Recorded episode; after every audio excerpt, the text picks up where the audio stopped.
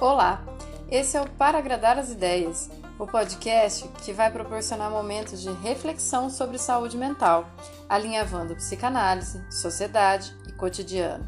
Quanto mais você questiona a realidade, mais você a compreende. Ou não. Eu sou Lucilena Nogueira, psicanalista, trazendo conteúdos semanais para agradar as ideias.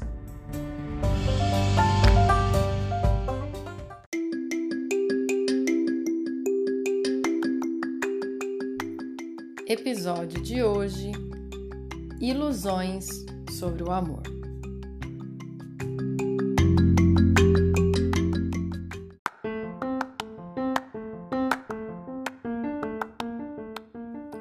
Oi, gente, estamos nós aqui de novo, né?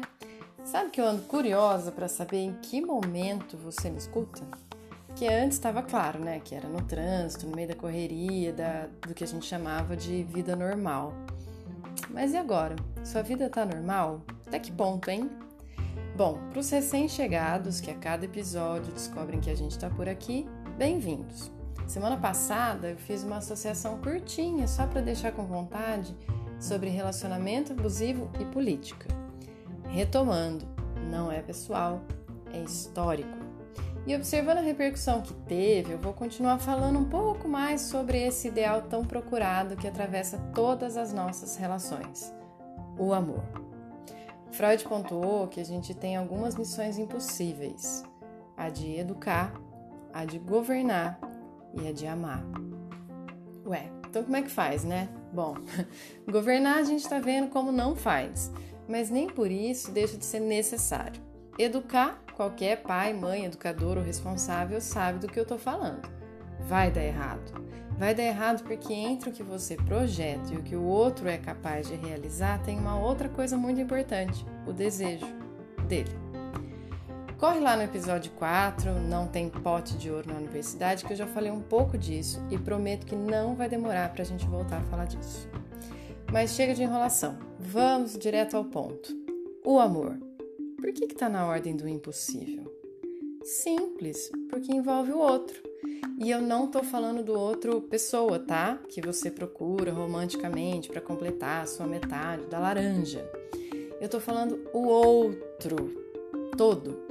A cultura, a educação, as tradições, as rupturas, as subjetividades. Credo, que loucura! A gente achava que amor, no amor só cabiam dois, né? Mas na realidade, nas relações cabem duas pessoas. Já viu, né? É um e outro. Deve ter outros modelos, mas basicamente é um e outro. É, e daí, se a gente olha para isso, a gente tem que lembrar o seguinte: cada um vem com uma bagagem. Ou você já viu parceiro sem trauma, sem família, sem amigos, sem desejo? Não. Nem você, meu bem. Ninguém passa ileso disso, não, tá? Vamos passear então pela cultura? Quem foram os personagens? Quem, quem foram? Quais foram? Sei lá, vocês entenderam. Quem foi, né? É, aqueles parceirinhos que preencheram os personagens, né? Que te acompanharam durante a sua infância, que te ajudaram a compor esse ideal romântico aí, né? De amor romântico. Deixa eu chutar. Cinderela, Branca de Neve, Bela e a Fera, a Bela Adormecida, A Dama e o Vagabundo. É, gente, aqui a média de ouvintes é de 40 anos mesmo, um pouquinho para baixo, um pouquinho para cima, mas é tudo isso. Eu não vou nem ficar aqui dizendo que as princesas ficavam lá esperando os príncipes sem fazer nada e blá blá blá, porque isso daí você já conhece. Mas vamos olhar para as famílias dessas histórias. A Cinderela já sofria abusos da madrasta e das irmãs enquanto era gata borralheira, lembra? Ela era submetida aos maus tratos, à exploração do trabalho, na casa que foi herdada do pai. Mas lembra de direitos civis femininos? É, não é da época da Cinderela, faz uma falta ali, né? Qual que era a saída? Encontrar um homem que lhe resgatasse a dignidade. Não à toa a passagem se dá pela troca do vestido e do sapato, né? Porque daí, quando ela sai desse papel doméstico, ela pode entrar no papel sedutor. Ai, que falta de opção para essa mulher, né? Quem gostar de estudar isso mais a fundo, gente, conheça Gilda de Melo Souza. É brasileira da USP, tá? É, era, tadinha. Bom, a Branca de Neve teve que fugir da inveja da rainha, porque a capacidade do sucesso feminino, né, estava totalmente ligada à sua beleza. A sua única arma era a sedução, visto que inteligência não era atributo feminino na época. Beleza? A Bela. Bem, a Bela podia ser inteligente, mas ela estava numa família esquisita, né? É, ela tinha que assegurar os cuidados do pai porque a mãe tinha falecido. Então, o pai, como cientista, permitia que ela estudasse, mas não evitava a necessidade dela encontrar um bom marido. Daí ela cai, né, pela exata paixão pelos livros, ela fica presa no castelo que tem uma enorme biblioteca. Gente, eu juro que nessa até eu caía, mas chama Síndrome de Estocolmo. Nadão e no vagabundo? Bom, horas, né? Vocês vão pegar no meu pé, mas gente, é pura consciência de classe, né? Como que uma cachorra de raça se mistura com aquele arroaceiro? A personagem familiar para mostrar a definição de valores é a tia. Lembra aquela mulher horrorosa que aparecia com dois gatos? Ela é a mais é, conservadora. Então ela fica articulando todas as possibilidades de reforçar os dogmas conservadores. Então aquele animal era sujo, tinha que ser expulso de casa e a cachorra tinha que ficar dormindo do lado de fora, não podia ter afeto. Hum, desculpa, gente, eu não queria destruir a infância de vocês, tá? Mas calma.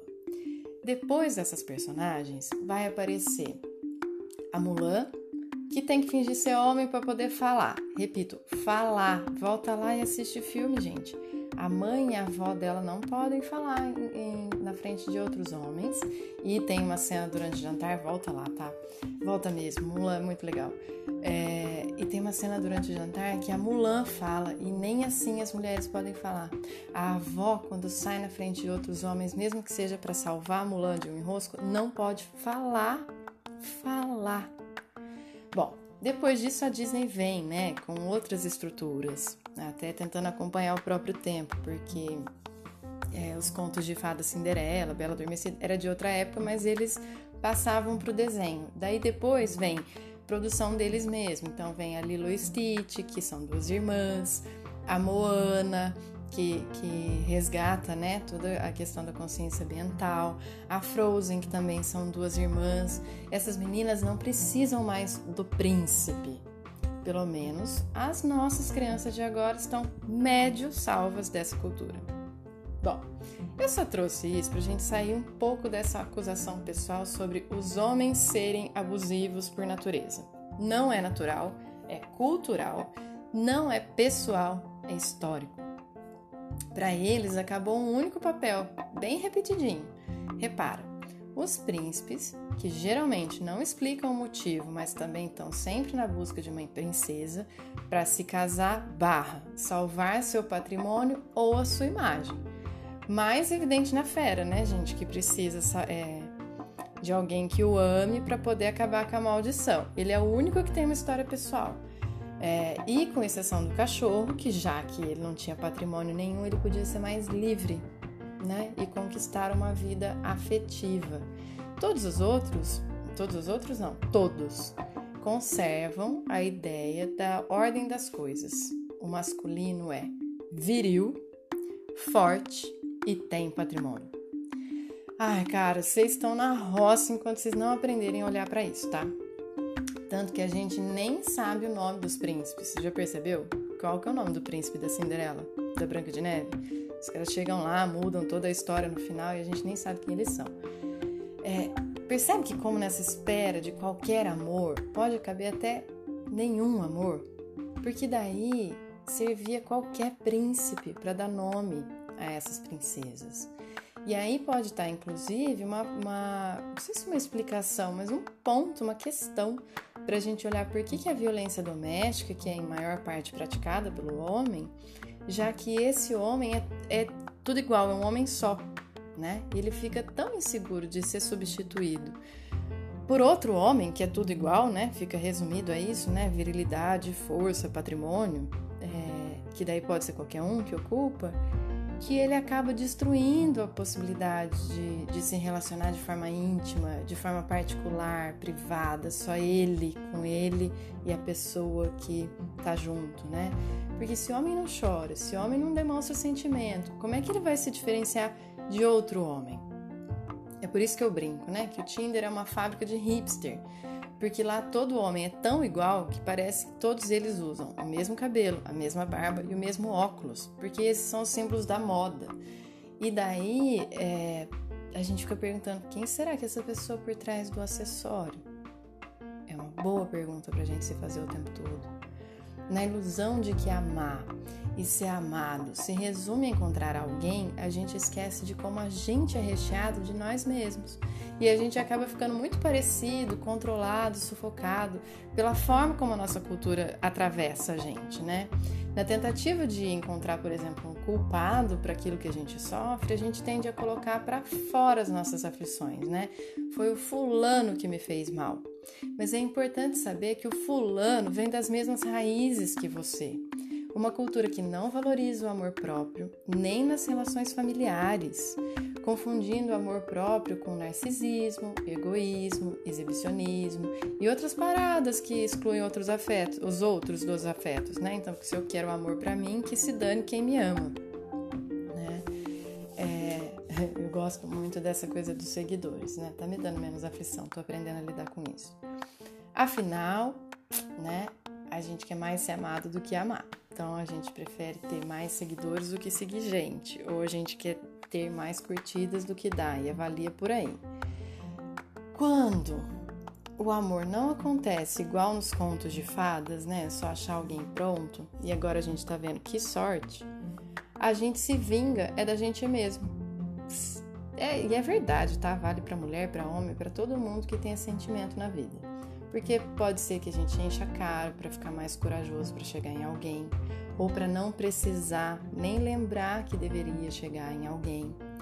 É, seja odiando seu próprio corpo, calando a boca com comida, com automutilação, com remédio para dormir, se submetendo a mil formas estéticas novas para ganhar destaque entre os outros, seja com plástica, academia e etc. É, é, dietas enlouquecedoras é, ou ainda gastar os tubos para ter um carro novo, porque dizem que impressionam as mulheres. Gente, a gente liga bem pouco para isso, viu? Conversar é uma boa tática. É, ou então as mulheres, né, que aplicam todo o seu dinheiro no salão, nos vestidos, na moda, na depilação, não sei na onde. Gente, conversar também é uma boa tática. Enfim, nesse monte de reproduções, né, é, Poucas são as pessoas que se dão a chance de se conhecer de verdade e se perguntar em que tipo de relação elas topam, merecem e estão dispostas a construir. Com alguém, né? Lembra? Alguém também vai ter bagagem? Então, cuida da sua, organiza sua malinha, depois você vai lá ver a malinha do outro, né? É, porque se você nem se ama ainda, nem se respeita, compreende suas falhas e limites, pedir para que o outro faça isso é um pouco pedir demais, você não acha? Bom, não tem iFood de amor, apesar do Tinder ser um iFood de sexo. Mas amar é processo. E é por ser uma missão impossível que precisa ter muita emoção e pouquíssima repetição de padrão. Cuida disso. Essa conversa não acaba nunca, né? Mas hoje eu deixo vocês por aqui. Me contem lá no Insta, é, arroba, para agradar as ideias, o que, que você achou e mata um pouquinho a minha curiosidade de saber onde é que vocês me ouvem. Para conversar mais e ajudar a construir esse projeto, manda um e-mail para p.agradar.as.ideias.gmail.com Ai, hoje não errei! E claro, compartilha com todo mundo que você acha que merece esse cuidado, que a gente produz por aqui com carinho para vocês e até para mim mesma. Bom, sendo isso, até semana que vem.